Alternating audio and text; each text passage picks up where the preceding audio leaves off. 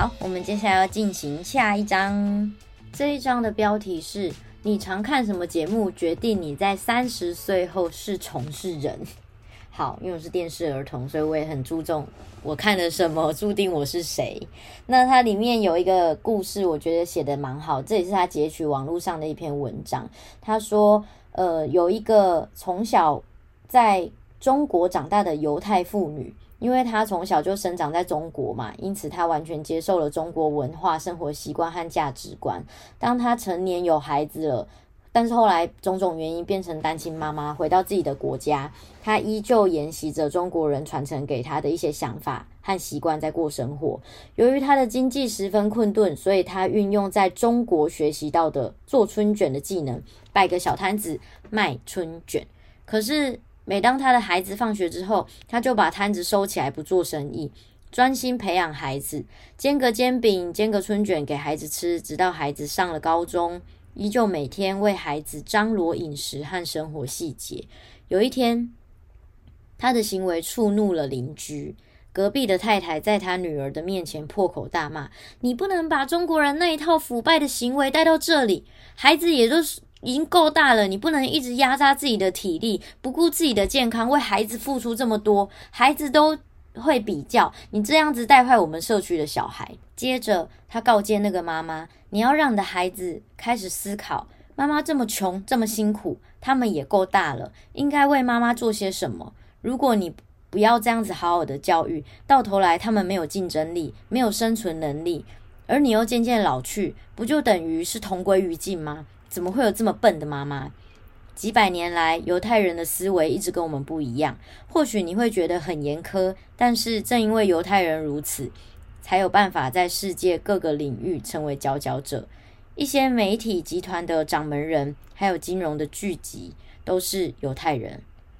那那位妈妈听了自然是很难过，可是她的女儿听了却跟妈妈说：“我觉得阿姨说的没有错，这样下去是不行的。”许多没有远见的父母，表面上是关心孩子、爱护孩子，实际上是把孩子的尖牙利爪拔除，让孩子没有攻击能力，没有自我保护力。接下来，那个女儿每天放学回家，开始帮妈妈卖春卷，有时候带去学校卖，决定帮助妈妈，不要让妈妈太辛苦劳累。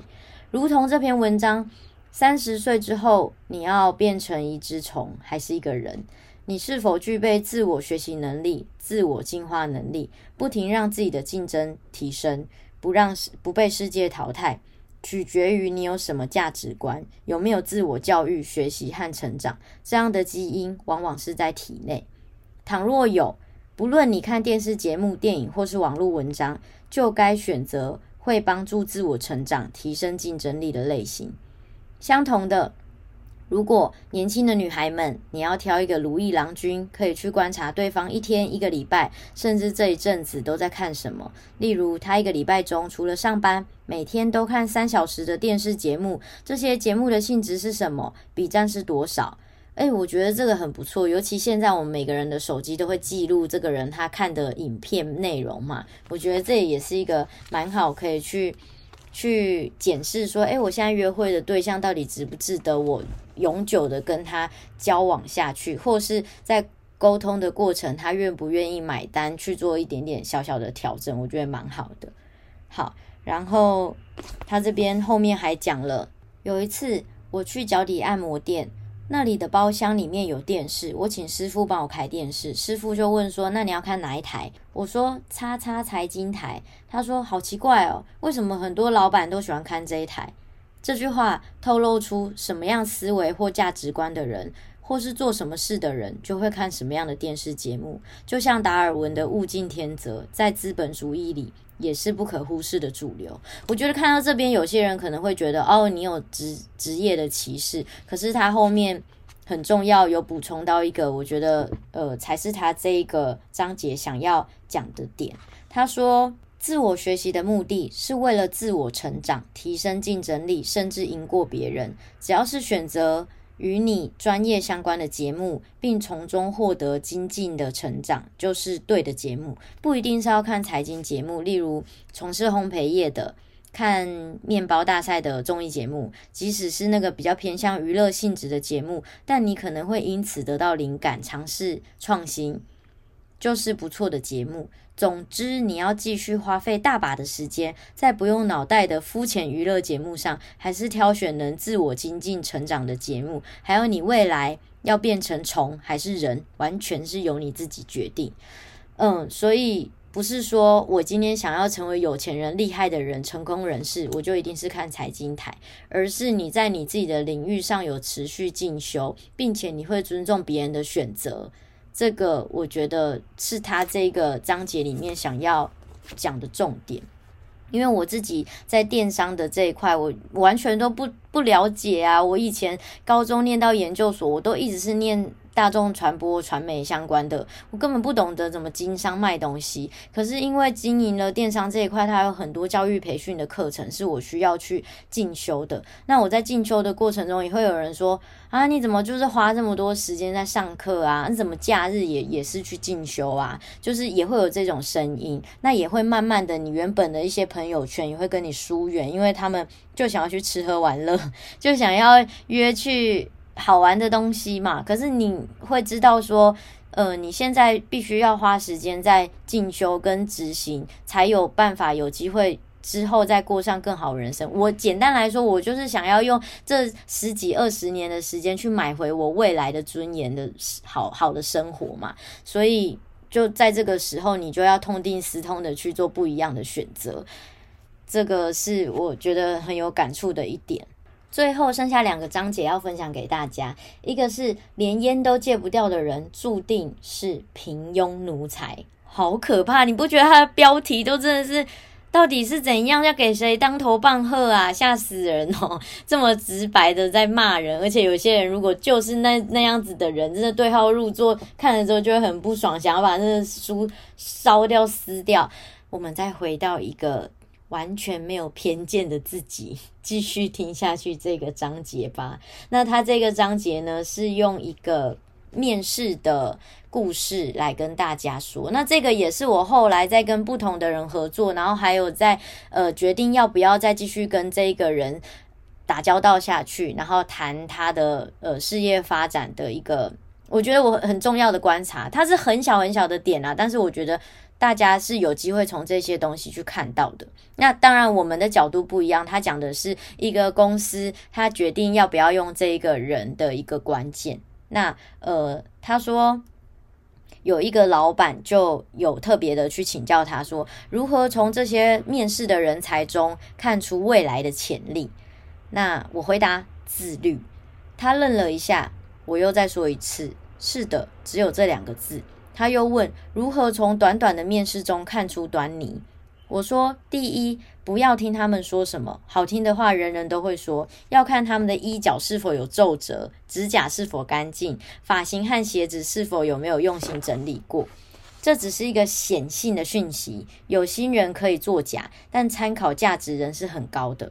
第二，真正要看出一个人的品格和自我的羞耻，还是得看他们的隐性讯息。”例如，面试前，呃，在接待区的态度和行为，以及面试后离开公司的行为。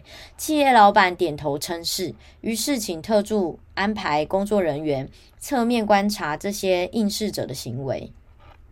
当天来的都是国外留学回来的精英，只有一位是本，呃，就是国内本土大学的硕士毕业生。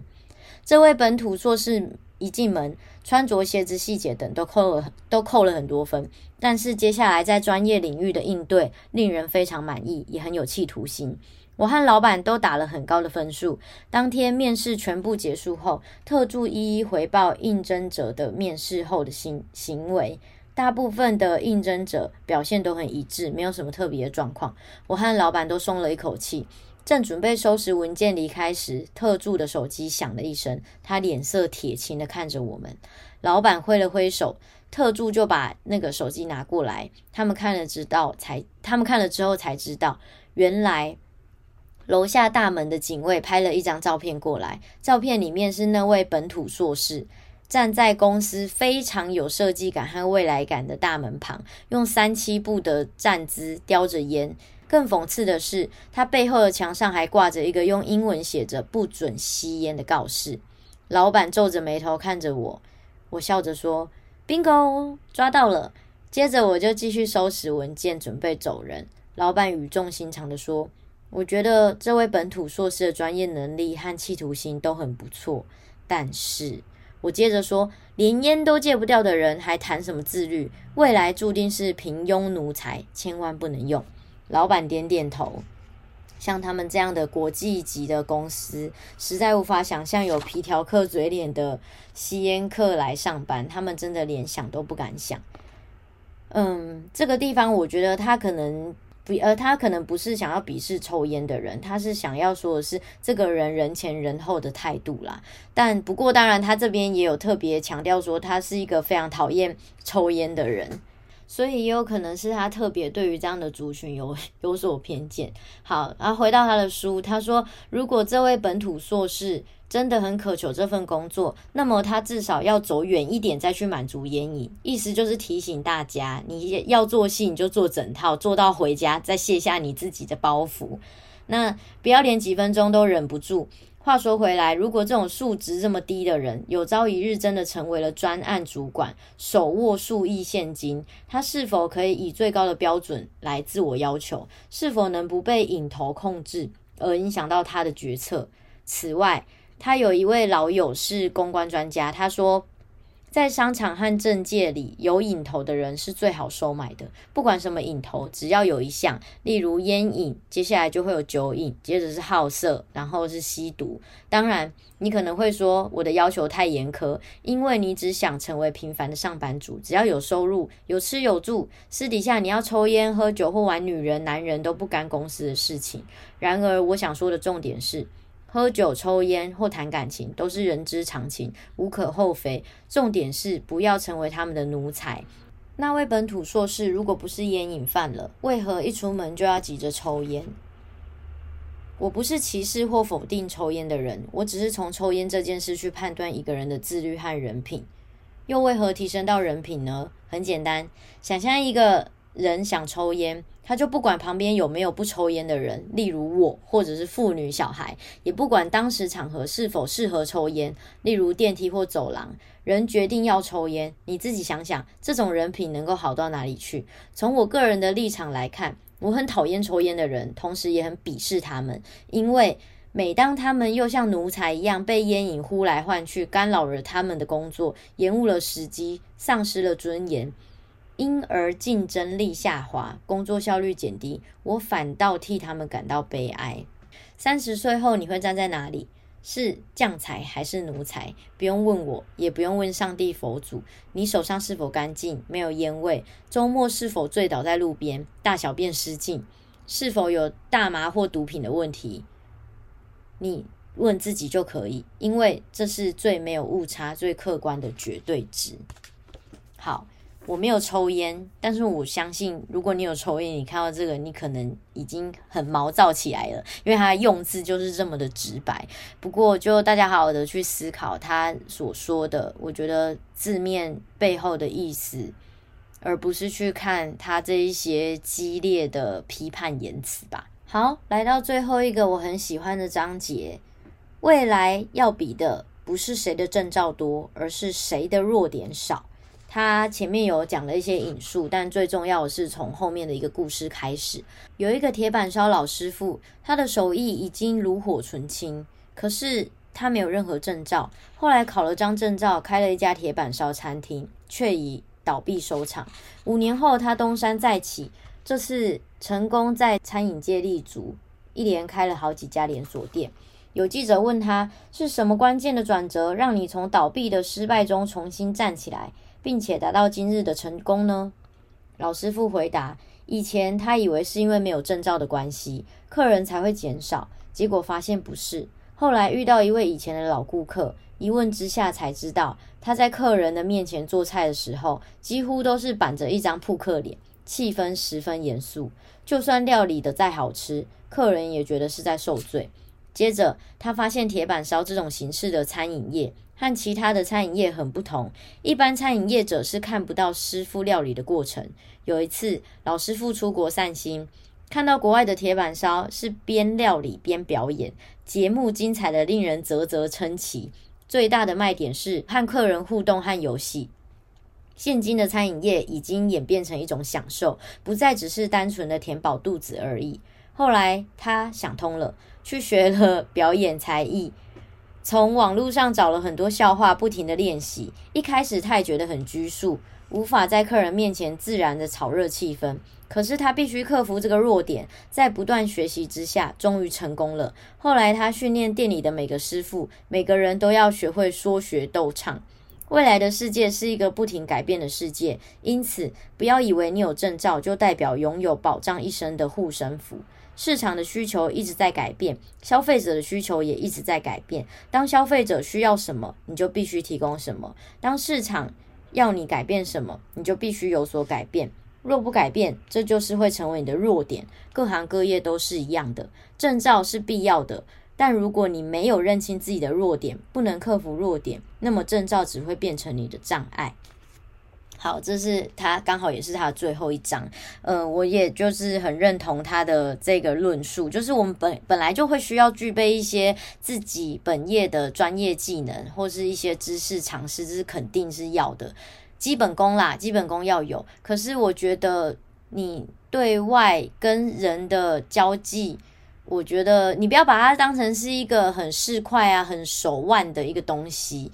你要想的是，它是你的附加价值，让跟你一起工作的人，或者是像他说的，到你的店消费的人，他可以有更轻松愉悦的用餐体验，那就是你很好的附加价值，很好的加分啊。好的，以上就是今天想要跟大家分享的难得看书小单元。三十岁后你会站在哪里？是由迪香这位作者写的这本书。那其实他出版的时间好像是在二零。二零几年啊，我其实有点不知道，大家可以上网查一下。但是，呃，中间也经历过了一些疫情的考验，它的这个道理还是依然的存在着。如果你是理财小白的话，可真的就是像之前炯炯有分享的思维吧。我觉得你对于钱啊，对于资本主义啊，对于这整个世界的价值观，你不要带这么多私人的情绪，而是用一个客观的。态度去感受它，然后重新的认识，因为重点我们应该要专注在自己、自己未来的生活、自己的家人、家庭的生活是能够。怎么样依靠着这一些工具，然后让自己变得更好？你不用变成你自己很讨厌的人。记得我前面说的吗？有钱人有钱的生活，舒服的生活是有很多诠释跟呈现的方式的。我们可以保保留有自己的中心思想跟自己的价值，但同时又过上很好的生活。那这辈子不是很美满吗？希望今天大家会喜欢哦。书本的购买链接放在我的资讯栏里面，那大家可以看到，你点选这资讯栏的时候，基本上是从 shop.com 这个网站连过去。建议大家可以透过我的链接先注册成优惠顾客，那到时候你从这一个网站到这个书店去购买这本书的时候，你可以还可以额外累积现金回馈。那之后累积到三百二十块，你就可以领出来花用咯，完全不会被扣手续费。大家也都可以在生活当中。在这一些各大的现金回馈网站，为自己可以再累积多一点的利润。